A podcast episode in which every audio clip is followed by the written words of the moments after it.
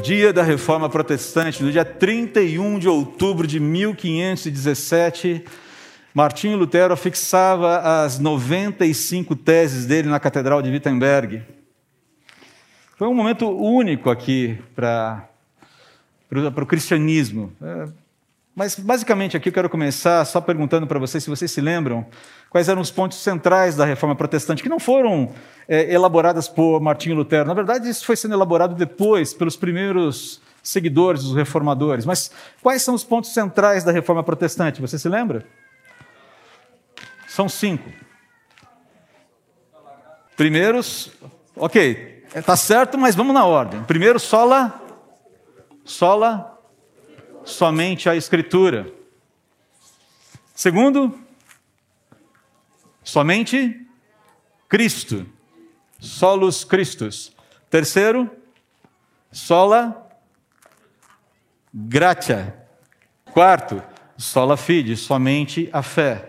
E por último, só lhe deu glória, toda glória a Deus, ou seja, glória somente a Deus. Somente a Escritura, somente Cristo, somente a graça, somente a fé, somente a Deus, ou toda a glória a Deus pelo que ele fez dentro da realidade humana, com a sua criação. Agora, quando, quando Martinho Lutero é, fixou as 95 teses, calma, isso aqui não é uma aula de história da igreja, tá? É só, tem muito a ver com o que a gente vai falar hoje, você vai entender por que daqui a pouquinho.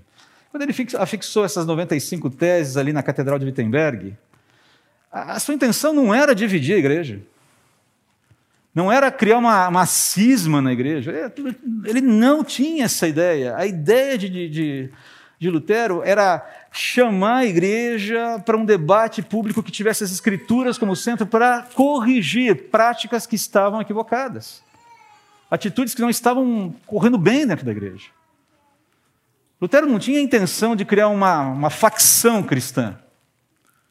Ele tinha uma intenção sincera de as Escrituras. Voltemos às Escrituras. A igreja de Roma vinha contaminada ali com corrupção, com ganância, com práticas não bíblicas e com opressão de fiéis, basicamente pela venda de indulgências. Uma das teses de Lutero, por exemplo, a tese 27, falava, falava o seguinte: pregam doutrina humanos que dizem que tão logo tilintar a moeda lançada na caixa da igreja, a alma sairá voando do purgatório para o céu. Essa era a regra.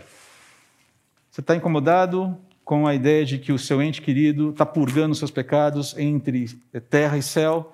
Pague. A bula papal libera rapidinho. Afinal de contas, o Papa tem uma certa influência com a Trindade. Será que você me entende? E havia todo um peso absurdo dentro da realidade humana com isso. A bem da verdade, quando a gente fala de corrupção, ganância, práticas não bíblicas e opressão dos fiéis, é, isso não ficou no passado, né? E isso não está só no catolicismo apostólico romano. Isso entrou nas fileiras cristãs evangélicas também, não é verdade? É verdade. Infelizmente, todo mundo está sendo afetado por isso aqui. E o que é, Martinho Lutero faz no primeiro momento, basicamente é: ah, peraí, o que as Escrituras dizem sobre tudo isso? Alto lá! Tem coisa esquisita aqui. A gente precisa olhar para as Escrituras, ver o que Deus está falando, para entender se o que a gente está fazendo, o nosso procedimento é certo, ainda que seja o Papa, com todo respeito ao Papa, aquele que está promovendo, ou propagando, ou propondo algumas coisas. Não se trata de uma, uma questão de desrespeito à pessoa. Mas espera lá, a centralidade das Escrituras. Isso vale para qualquer homem, sobretudo aqueles revestidos de autoridade. Esse embate em torno da autoridade das Escrituras foi bastante dramático naquela ocasião, e quatro anos depois, quando o cerco contra Lutero se fechou ainda mais, ele foi julgado na dieta de Worms, na Assembleia de Worms, debaixo da liderança do imperador Carlos V. E a situação dele não era boa. Ele já chegou basicamente condenado nessa Assembleia. E quando chega ao final ali, a, a, toda a transcrição é longa, o julgamento é longo, então eu não tenho condições, a gente não tem condições de estudar esse julgamento, até porque não é o caso aqui, mas tem uma fala final de Lutero, uma troca de é, é, diálogos de, de Lutero com a, o promotor, com o advogado de acusação do império, que é muito interessante. Ele fala o seguinte: pela misericórdia de Deus, Lutero falando aqui, peço a vossa majestade imperial e vossos ilustres senhores, ou a qualquer um que tenha representatividade, que testifiquem e refutem meus erros, contradizendo-os com o Antigo e o Novo Testamento Estou pronto, se for, se for melhor instruído, a me retratar de qualquer erro, e serei o primeiro a tirar meus escritos na fogueira. Basicamente, é, Lutero está diante de toda esse, esse, essa corte, ou esse, é, essa corte judicial, os seus escritos estão todos ali e ele está sendo julgado. Negue tudo. Ele falou: ok, por favor, me instruam com base nas Escrituras, todos vocês, Onde estão os meus erros? Eu refutarei, eu mesmo os queimarei. Não se preocupem, mas me mostrem onde está o meu erro. A réplica do advogado de acusação. Tua resposta não vem ao caso. Não deverá haver questionamento das coisas que os concílios da igreja já tenham condenado e sobre as quais as decisões já tenham sido tomadas. Dá-nos uma resposta clara a esta questão. Estás preparado a te retratar ou não? E aqui, valendo provavelmente a cabeça de Martinho Lutero. E a resposta, tréplica de Lutero essa acusação, esse aperto, esse arroxo. Vossa Majestade Imperial e os senhores lordes exigem uma resposta simples. Aqui está ela, clara e direta. A não ser que, pelas Escrituras, eu esteja convicto de erro e que minha consciência esteja cativa pela palavra de Deus, não posso e não vou me retratar de nada, pois fazer isso contra a nossa consciência não é seguro nem é uma opção para nós. A esse respeito, tomo a minha firme posição. Não posso fazer de outra forma. Ajudai-me, Deus. Amém. Lutero só não foi para a prisão e ficou o resto da vida nela porque Frederico, príncipe eleitor da Saxônia, é, promoveu um sequestro e levou Lutero para passar um bom tempo no castelo de Wartburgo. Foi ali que ele escreveu diversos trabalhos e, entre tantas outras obras, a mais conhecida delas, talvez, um hino chamado Castelo Forte. E quando ele fala Castelo Forte é o nosso Deus, ele não se refere ao local onde ele está, inclusive um castelo muito bonito, diga-se diga de passagem, muito bem protegido. Mas ele refere-se à própria divindade que o guardou nessa trajetória que não foi fácil. Agora, é curioso aqui, né? É, você pode perguntar nesse momento, o que o exemplo de Lutero tem a ver com o texto de 2 Timóteo que a gente vai ver agora? Como eu não mostrei o texto, ainda é difícil saber. Aos poucos a gente vai caminhar aqui. Mas, basicamente, nós precisamos entender, e talvez o melhor exemplo que eu possa citar num primeiro momento aqui, para entender por que Lutero, a posição de Lutero, a postura de Lutero é importante para a gente, é que nós precisamos aprender a separar posicionamento de pronunciamento. Todos os cristãos precisam se posicionar. Precisam saber se posicionar a partir da verdade revelada. Mas isso não significa que a gente tenha que se pronunciar a respeito de tudo. O exemplo melhor talvez seja o de Daniel, do profeta Daniel, capítulo 6. Você sabe o que acontece ali? É o capítulo que fala de Daniel, o profeta Daniel, na cova dos leões. Você sabe o que acontece? O pessoal arma todo um esquema para sabotar Daniel. Não conseguem achar nele motivo de acusação. Fala, bom, então vamos criar um artifício dentro da lei do povo dele, que diz a respeito ao tipo de culto que eles prestam para essa divindade que eles adoram e fazem toda aquele, aquela encenação que lida com a vaidade do rei e diz: Olha, rei, é, se alguém não acender vela para você durante um mês e somente para você, joga na cova dos leões, guilhotina nele. Olha só que interessante. Versículo 10 do capítulo 6 diz assim: Quando Daniel soube que o decreto tinha sido publicado, ele já sabia do que estava rolando nos bastidores. Era um homem público. Trabalhava no, no sistema. foi para casa, para o seu quarto, no andar de cima, onde as janelas davam para Jerusalém, e ali fez o que costumava fazer. Três vezes por dia ele se ajoelhava e orava, agradecendo ao seu Deus. Isso é a diferença entre posicionamento e pronunciamento. Eventualmente teremos que nos pronunciar sobre muitas coisas. Mas pronunciamento sem um firme posicionamento corre sempre o risco de dar B.O. É sobre isso que Paulo vai falar na carta de hoje. Nosso tema de hoje, inclusive, é posicione-se contra a falsidade e não pronuncie-se necessariamente contra a, contra falsidade. Posicione-se. A questão é como fazer isso. Bom, vamos aqui para elaborar um pouquinho mais. Né? A partir de agora, a partir do versículo 14 da carta, dessa segunda carta de Paulo a Timóteo, uh, Paulo vai enfocar basicamente ou prioritariamente a necessidade de Timóteo nutrir uma solidez doutrinária para enfrentar alguns desafios. Quais são eles? Uh, desafios no entorno do viver cristão e desafios no ensino, no pastoreio do povo de Deus, dentro de um mundo que continua levantando o punho contra Deus. A gente vive dentro de um sistema que está fragmentado, onde a distorção em relação à verdade existe. Isso não vai mudar.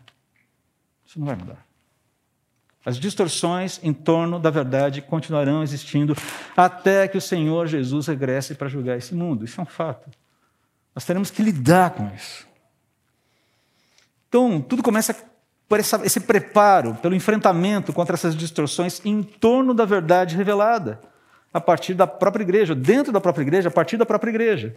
Daí a semelhança com Lutero. Lutero não quis fazer pronunciamentos mil, ele, ele, ele foi movido por um posicionamento. Chegou uma hora que ele teve que se pronunciar. Mas lembre-se, a ideia dele não era causar rebuliço. A ideia dele não era polarizar a igreja. A ideia dele não era violentar a consciência de ninguém.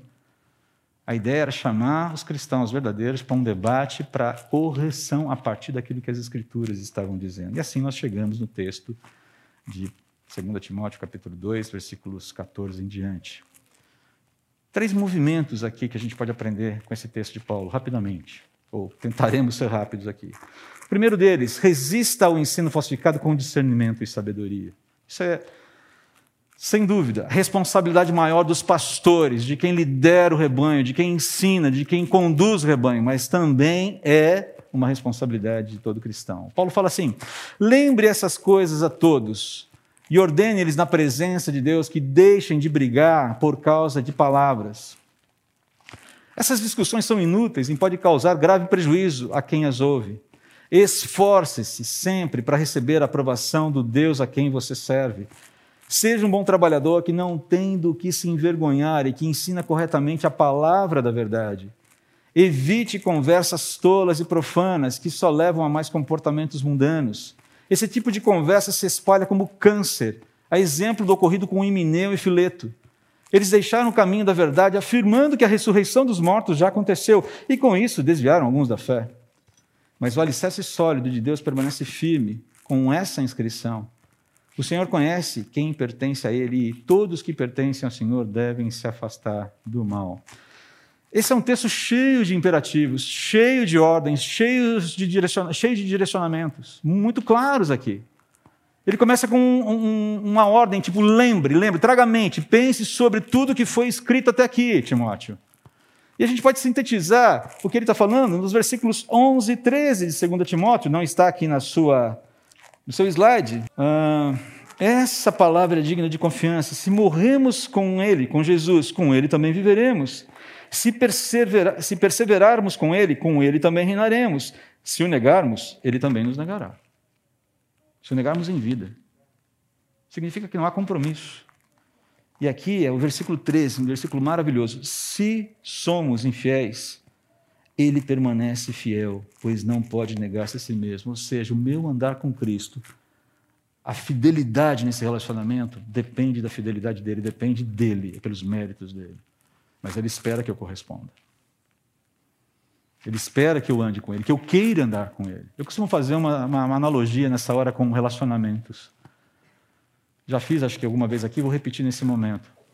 Imagine você, marido ou esposa, namorado ou namorada, ou você que está aspirando a chegar lá. Toma posse da bênção, irmão ou irmã. Vai chegar com a graça de Deus. Imagine que você chegue para essa pessoa querida.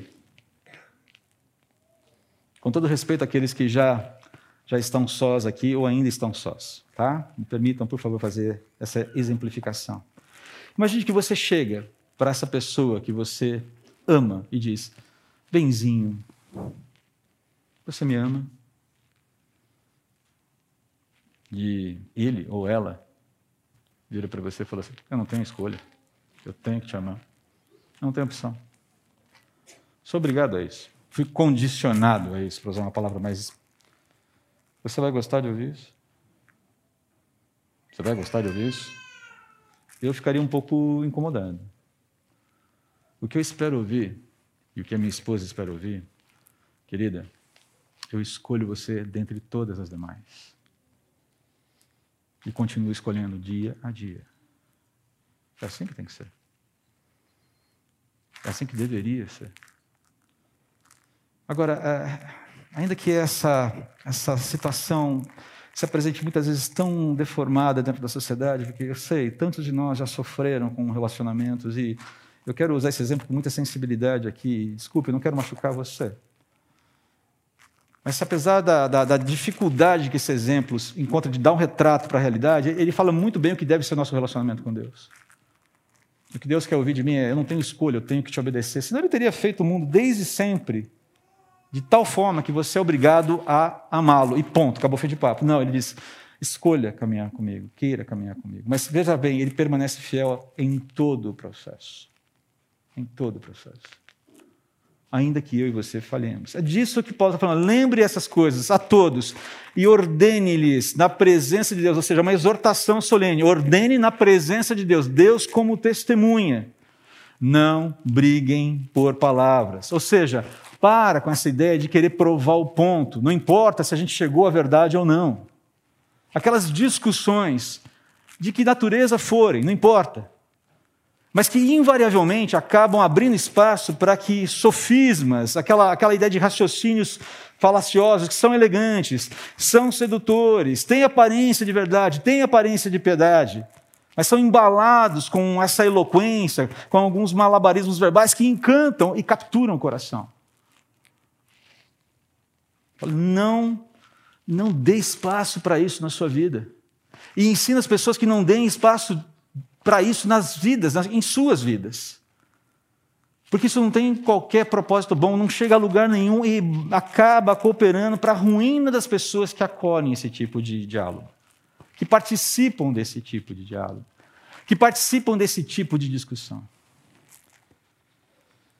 Muito provavelmente o que Paulo está falando aqui é que é, esse tipo de conversa abrigava alguma espécie de fragilidade, até mesmo doutrinária. Sabe os achismos teológicos? Aquela coisa, não conheço, mas eu vou dar minha opinião mesmo assim. Bom, uma coisa é você supor. Falar, isso aqui é uma suposição, não tenho certeza. Outra coisa é você afirmar. É o pronunciamento. E ele continua aqui no versículo 15: esforce-se, seja, é, é esforce-se seja, né? esforce-se para é, receber a aprovação de Deus, seja um bom trabalhador. A ideia é seja útil para Deus, Timóteo, seja útil para Deus. Não seja negligente no trato com a verdade que você conhece. Essa verdade foi revelada, essa verdade revelada foi informada para você, você teve acesso a ela, você dialoga com ela. Não seja negligente no trato com a verdade, com o conhecimento da verdade, com a aplicação da verdade na sua vida e com a transmissão da verdade para o próximo. A responsabilidade envolve isso, conhecimento, que se torna aplicação no meu viver e testemunho. Não é apenas conhecimento, não é apenas informação, mas informação traduzida em vida, vida que impacta, vida que chega no outro. Paulo está falando aqui, olha, ninguém tem autorização para inventar respostas para assuntos que não conhece. Pare de. Não, participe desse tipo de conversa que fica teologizando, que fica falando sobre o que não sabe. Sobretudo se essa conversa envolve Deus, doutrina de Deus, coisas sobre Deus. Aí a coisa fica mais complicada ainda. E se você conhece alguma coisa, você deve primeiro aplicar corretamente em sua própria vida para então transmitir com fidelidade. Porque senão a gente corre o risco de ser o quê? Eu conheço, eu sei, não vivo, mas falo, faça isso. O que, que é? Faça o que eu mando, mas não faça o que eu faço. Como é que você descreve isso numa palavra só? Pode falar. Hipocrisia. Se eu chego aqui e elaboro os maiores e melhores conceitos a respeito de Deus e aplicações sobre ele, uau, pá, pá, pá, pá, e todo mundo, uau, sensacional. Mas isso não tem eco na minha vida, no meu coração, na minha mente, no meu viver, eu sou um hipócrita. E Paulo está falando, você não tem esse direito. É, não faça isso. Seja um bom trabalhador que não tem do que se envergonhar, ou seja, manuseia bem a verdade, diz a conhecimento, a aplicação na própria vida e transmissão. E ele continua aqui no versículo 16: uh, evite, mais um imperativo, ou seja, permaneça deliberadamente afastado do que? Da tagarelice, de conversas tolas, conversas irreverentes, conversas ofensivas, conversas maldosas, inadequadas, degradantes, desonrosas. Sobretudo quando Deus está no meio delas. É, esse tipo de apetite verbal, queridos, ele alimenta o coração com uma disposição oposta àquela pedida por Deus, que é o quê? Santidade. A grande verdade é que todos nós gostamos de uma fofocazinha de vez em quando, não é verdade? A gente gosta de um. A gente gosta de ver a, a, a, a gente sabe que não é legal. E na maior parte das vezes a gente é refratário a isso, mas de vez em quando parece que a fofoca ela dá um que bom saber isso, né? Que gostoso saber isso. Ah, fuja disso. Porque se você der espaço para isso, é veneno para a alma, e veneno para a alma que contribui para que o outro se envenene também. É uma morte lenta. Às vezes nem tão lenta assim. Tanto é que Paulo compara essa disposição com, desculpe aqui usar esse exemplo, mas está no texto, um câncer um câncer que se espalha e que vai destruindo. O que ele quer dizer com isso aqui? Né? A ideia aqui, e sem ser politicamente correto, ele vai citar até o exemplo de dois sujeitos aqui reais da história, inclusive é, Imineu aparece, se eu não me engano, na primeira carta de 1 Timóteo, se eu não me engano é Imineu, não lembro agora se é ele ou Fileto, deu uma confusão aqui. Ele vai citar o exemplo de dois sujeitos que causaram males terríveis aqui dentro da igreja, afirmando uma mentira a partir de uma verdade. Qual era a verdade? Quando você olha aqui, olha, ah, eles deixaram o caminho da verdade afirmando que a ressurreição dos mortos já aconteceu e com isso desviaram alguns da fé. Qual é a verdade aqui nesse texto? É que haverá uma ressurreição dos mortos. Paulo fala sobre isso lá em 1 Coríntios capítulo 15, fala sobre isso em 1 Tessalonicenses, nós vemos Jesus falando sobre isso é, em João capítulo 11, quando ele dialoga com Marta e Maria depois da morte de Lázaro, ele fala, eu sou, eu sou a ressurreição e a vida, aquele que crê em mim, ainda que morra, viverá. E para deixar claro que ele tinha autoridade sobre a morte, ele ressuscita Lázaro. Essa é uma verdade, é uma verdade doutrinária, os cristãos creem nisso. Qual era a mentira aqui? Que a ressurreição dos mortos já havia ocorrido naquela ocasião. E quando Paulo fala sobre os males que isso trouxe para alguns, nós não sabemos exatamente, mas fala de desvio, ou seja, muita gente que simplesmente debandou da fé, porque ok, se Jesus já voltou e todo mundo já foi para o céu e me deixou aqui, o que, que eu vou fazer, não é mesmo? Você está matando a esperança no coração das pessoas com esse tipo de informação. Qual era o propósito de Mineu e Fileto? Não sabemos. Mas o fato é que fizeram um baita, prestaram um baita de serviço para a igreja mentira a partir de uma verdade. E quando nós temos dúvidas sobre aquilo que uma, um determinado texto da palavra de Deus nos diz, a gente tem que procurar na, na própria palavra a resposta mais ampla, o ensino mais amplo sobre aquilo. Então, qual foi o efeito? Então, veja bem, uma verdade, uma mentira sobre a verdade, com um efeito catastrófico na vida das pessoas. Queridos, nós vemos isso acontecendo o tempo todo, desde que o mundo é mundo. O primeiro falsificador da verdade foi quem? Satanás. Onde ocorreu? Jardim do Éden. Não é bem assim que Deus diz. Uma verdade distorcida, procurando o quê?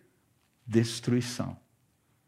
Essa é a métrica dessa, dessa disposição de falar, de se envolver em conversas tolas e bobas. E Paulo fala: não entra nessa, não, não precisa.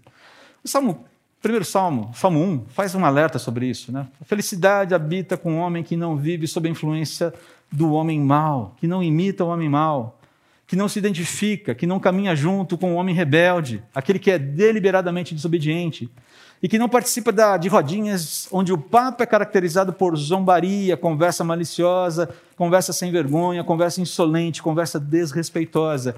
Ao contrário, a felicidade habita com o homem que deseja conhecer a Deus e Sua palavra. Isso aqui foi uma tradução livre minha. Por isso que eu não exibi para você, porque você não me acusar de heresia. Mas está bem dentro do texto. Pare para pensar. Quem são as pessoas com quem você tem andado? Com quem você tem dialogado? Pessoas que você tem seguido? Quem você tem curtido? Quem você tem admirado? Quem são os seus referenciais hoje? O que essas pessoas defendem como princípios e valores? Mais do que isso, não só apenas os princípios e os valores que defendem, mas uh, qual é o alicerce para a defesa desses princípios e valores? Que alicerce elas têm? Se você quiser uma outra pergunta, traduzindo de uma forma mais clara, mais objetiva e sintética, quem são seus heróis atualmente? Eu lembro que uma vez dando aula, não vou falar onde, para uma, uma turma muito legal, uma turma muito, muito joinha. Teologia sistemática. De repente a gente falando sobre antropologia bíblica, sobre a natureza do homem e tal. Eu lembro de ter usado de alguma forma lá o, o exemplo do Dominique Toretto, do Velozes e Furiosos. Nem lembro por quê. Mas para estar tá contextualizando ali. Né? Velozes e Furiosos, você conhece, né? Tem 25 filmes já. E um rapaz lá do meio falou assim: É, mas o Toreto é família pra caramba, né, professor? Eu falei, uau, então quer dizer que ser família justifica a bandidagem. Eu falei, pois é, mas continua sendo um bandido e um mafioso. Ele não é um herói. Até tentaram resgatar nos últimos filmes, né? A imagem do sujeito que vira o herói agora, que não está mais envolvido em. Gente, ele é um bandido. Ele é um bandido. Se se arrepender, amém. Restauração, é possível, mas continua até aqui, até onde eu sei, sendo um bandido. E admirá-lo para mim não é um bom negócio. Ainda mais um cara que é bandido e que faz todos os policiais, todos os oficiais da lei do quê? De bobos, palhaços. Tem alguma coisa muito esquisita aí. Mas é uma proposta cultural. Uh, queridos, nós precisamos ser mais autocríticos porque nós somos mais permeáveis à cultura do que nós imaginamos. Francis Schaeffer fala num dos livros dele que certa vez visitando uma exposição de arte com a sua esposa Edith, eles saíram dali, um virou para o outro e falou: Olha, se um casal de namorados vem para essa exposição, a chance deles saírem daqui e irem direto para um quarto de motel é muito grande. Ele falou: Não era explícito não era explícito. Mas havia tanta mensagem implícita ali que ele falou: você sai carregado. Você sai absolutamente sugestionado. Quem nós estamos ouvindo? Quem nós estamos. Quem são os nossos, os nossos referenciais? Nas redes sociais, no Instagram da vida? Quem a gente ouve? O que, que, essa o que, que esse povo está falando? Qual é o posicionamento? Atrás dos pronunciamentos. Quando Paulo chega aqui no versículo 19, ele nos dá algumas dicas. Ele fala: tenha como referenciar as pessoas que conhecem e andam com Deus sem distorcer a verdade revelada de Deus. Como descobrir? Como descobrir esse pessoal? Ele fala aqui: é gente que se afasta do mal porque ama Deus e ama a Sua palavra. Está cheio de gente aqui. Está cheio de gente assim aqui. Elas não estão tão distantes da gente. Muitas vezes está ali, bem do ladinho. Muito ali do lado. É essa turma que Deus reconhece como seus, como sua família, porque faz parte do fundamento sólido que Ele mesmo estabeleceu, que é a igreja. seu organismo vivo. Não é igreja CNPJ, denominação. Organismo vivo. A igreja viva. Mas vamos em frente aqui. Viva e sirva em claro contraste ao ensino falsificado. Quando ele fala que, olha, numa casa grande, alguns utensílios são de ouro e de prata e outros de madeira e de barro. Os utensílios de maior valor são reservados para ocasiões especiais e os de menor valor para uso diário. Se você se mantiver puro, será um utensílio para fins honrosos. Sua vida será limpa e você estará pronto para que o Senhor da casa o empregue para toda boa obra. A, a analogia é clara: a casa grande é a igreja, o organismo vivo, o corpo de Deus. E quando ele fala de utensílios de ouro e prata, ele está se referindo, Paulo se refere aqui a cristãos dignos, cristãos honrados, cristãos que decidem voluntariamente obedecer a Deus, que querem andar em sintonia com Deus, que se posicionam claramente debaixo dos, das orientações da, de Deus e da Sua palavra. E o que ele quer dizer com utensílios de madeira e barro? Cristãos não muito fiéis. Gente não muito é, interessada em caminhar debaixo daquela direção que Deus está dando. E o que é mais interessante é que, do jeito que ele coloca aqui, esse tipo de pessoal devia, de alguma forma, ser evitado. Enquanto permanecesse insistindo na forma, nessa forma de viver.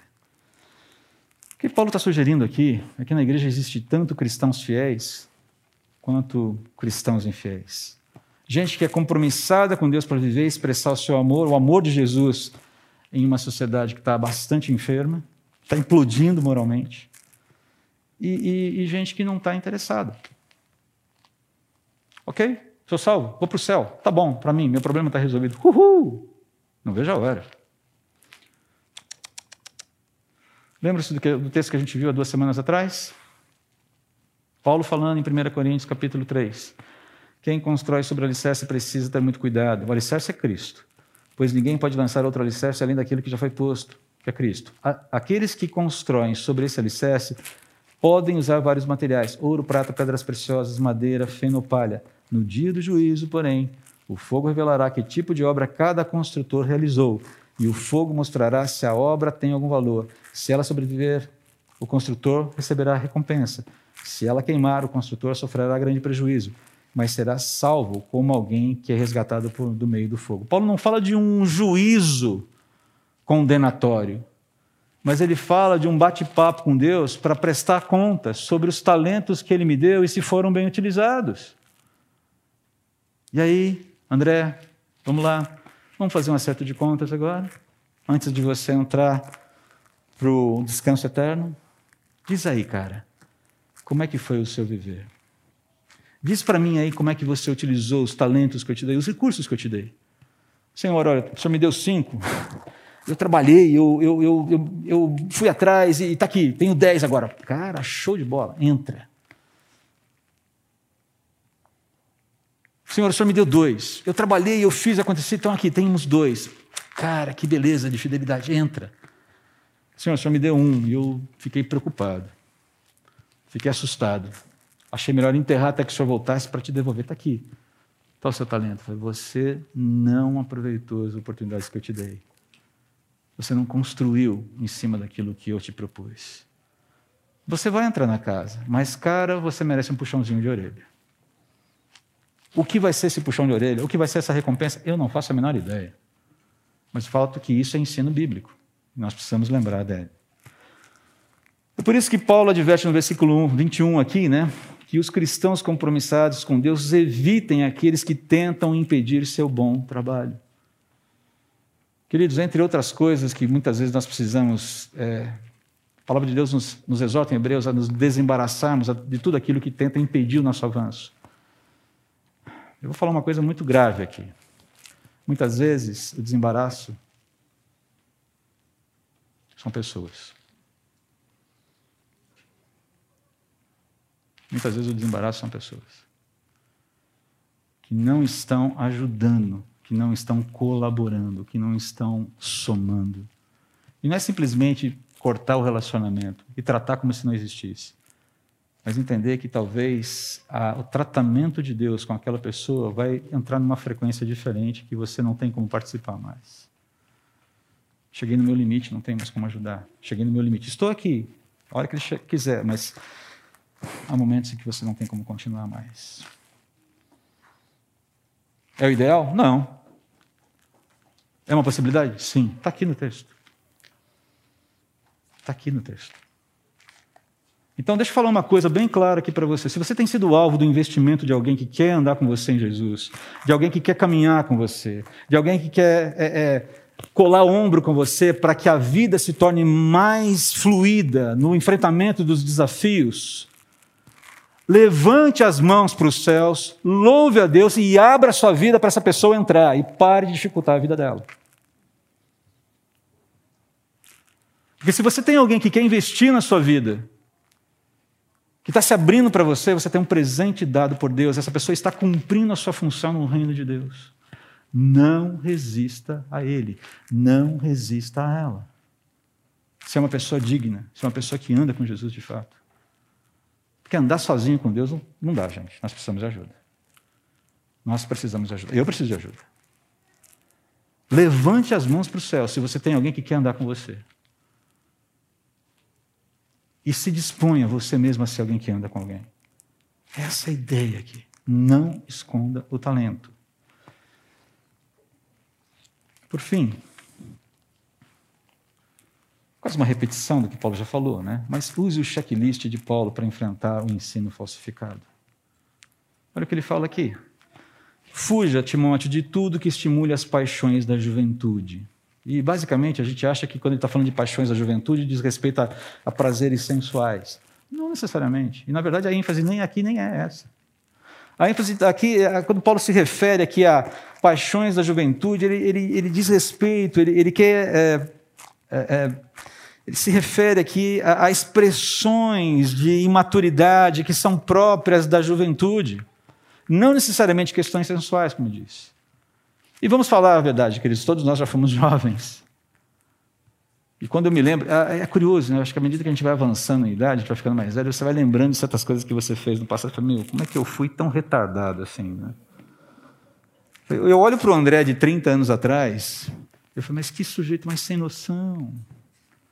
Olho para o André de 25 anos atrás e falei, cara, melhorou um pouquinho, mas ainda precisava de um desbastamento forte. Quando vai chegando perto dos 40, fala, tá, tá, tá melhorzinho, mas ainda precisa tanto desgarçar, mas precisa esmirilhar esse cara. Que hoje com 54, fala, é. O senhor sabe que tem umas arestinhas nervosas ainda aí, né? Mas quando eu olho para trás, para os meus 20 anos de idade, para os meus 25 anos de idade, eu falo, meu Deus, dá desespero.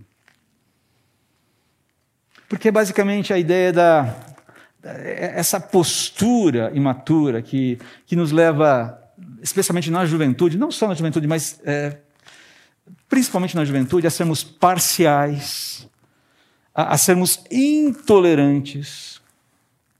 É, e quando se fala de, de, de, de tolerância, se fala da, da, da, da, tolerância de uma forma intolerante. Aquilo que o Carson escreve no livro dele, a intolerância Intolerância, não, a tolerância da intolerância, ou a intolerância da tolerância, uma coisa assim, agora me deu um branco aqui. Tá?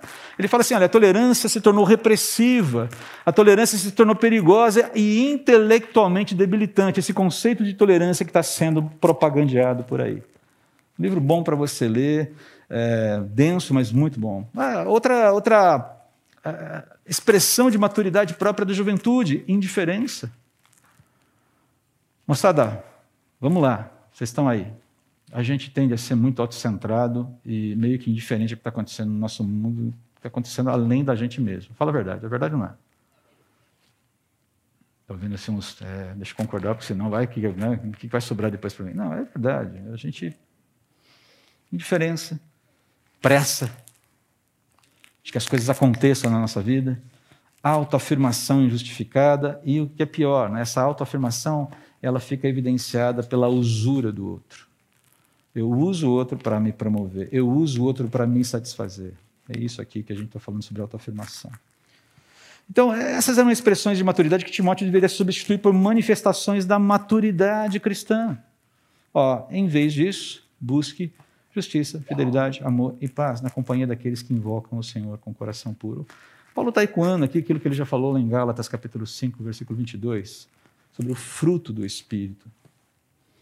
Amor, alegria, paz, paciência, amabilidade, bondade, fidelidade, mansidão e domínio próprio. E aqui ele retoma no versículo 23, né? Não perca tempo com diálogos sem propósito. E aqui a ideia, é, a palavra, a tradução correta seria diálogos sem propósito e sem educação. E quando ele fala sem educação, ele fala sem conhecimento apropriado e sem a cortesia devida. A concatenação dessas duas coisas. É isso que ele quer dizer aqui com ignorante. Sem conhecimento e sem cortesia. Porque qual vai ser o resultado disso? Qual vai ser o resultado disso? Briga, discórdia. Qual é a ordem aqui na sequência? Sintetizando os versículos finais. Instrua.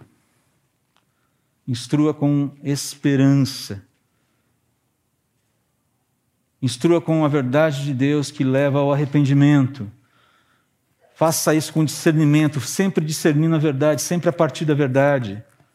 E aí ele fala, basicamente, ele, ele, ele orienta: olha, essa turma que se opõe para você, que se opõe a você, essa turma que eventualmente, dentro do próprio contexto, se levantar contra você, eles devem ser confrontados com esse conjunto que eu acabei de citar aqui. Com instrução, com esperança de que eles consigam perceber onde está o erro deles, para que Deus os leve ao arrependimento, para que decidam a verdade, para que recobrem o juízo e para que escapem da armadilha do diabo. Qual é a armadilha? Estão aprisionados numa mentira que visa causar dano não só ao outro, mas sobretudo a ele mesmo. Isso existe, sim, dentro da igreja.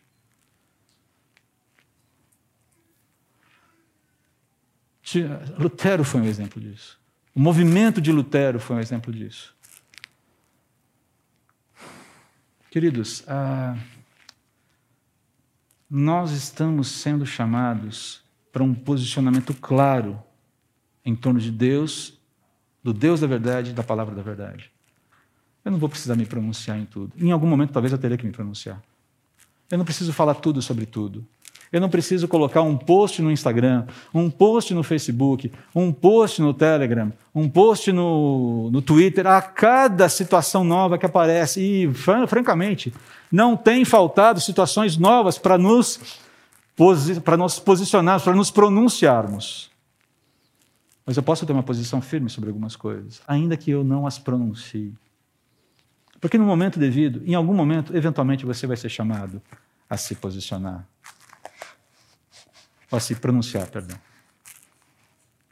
Fundamente a sua posição, para que no momento em que você tiver que se pronunciar, você faça isso com santidade, você faça isso com retidão, você faça isso com propriedade, sempre buscando, lembrando que toda a história visa ou converge para a glória de Deus. Só lhe deu glória. Vamos orar. Pai Santo, quantos desafios nós temos? Mas não são desafios impossíveis, porque o Senhor nos sustenta. O Senhor nos chama para si e nos capacita a atuarmos numa sociedade, é, ainda que seja de uma maneira inicialmente apenas pela, pelo posicionamento firme em relação à verdade, sem nos pronunciarmos muitas vezes. O Senhor nos chama para um compromisso contigo, sobretudo. O Senhor não nos chama para sermos briguentos, advogados do Senhor nesse mundo. O Senhor nos chama para sermos embaixadores. Há uma diferença muito grande entre ser um embaixador e ser um advogado. O Senhor não precisa de um advogado. Mas o Senhor nos chamou para comunicarmos as tuas virtudes para esse mundo. Senhor, que as tuas virtudes sejam vistas em nós. Que as tuas virtudes sejam conhecidas em nós porque a tua palavra da verdade habita em nós, é vista em nós. E que as questões secundárias, que as questões periféricas da fé, ou sobre a fé, continuem permanecendo onde devem ficar um aspecto ou numa esfera secundária. mas que aquilo que é nuclear, aquilo que é, é central, seja revisitado constantemente. Nós clamamos ao Senhor pela tua intervenção em nosso favor. Por favor, nos ajude, nos socorra. Nosso mundo está de cabeça para baixo. E nós não queremos ser contados entre aqueles que brigam. Nós queremos ser contados entre aqueles que vivem obedientemente, obedientemente ao Senhor. E que, quando se pronunciam, se pronunciam com propriedade. E não simplesmente para provar o ponto. Que sejamos todos contados entre esses. Nos afasta, Pai, desse tipo de disposição que envergonha o Evangelho, que promove tanta desavença e que promove também, Pai, sobretudo, erro e desesperança do teu próprio, no meio do teu próprio povo. Ó Senhor, nos afasta disso, por favor, nos afasta disso. Se conosco.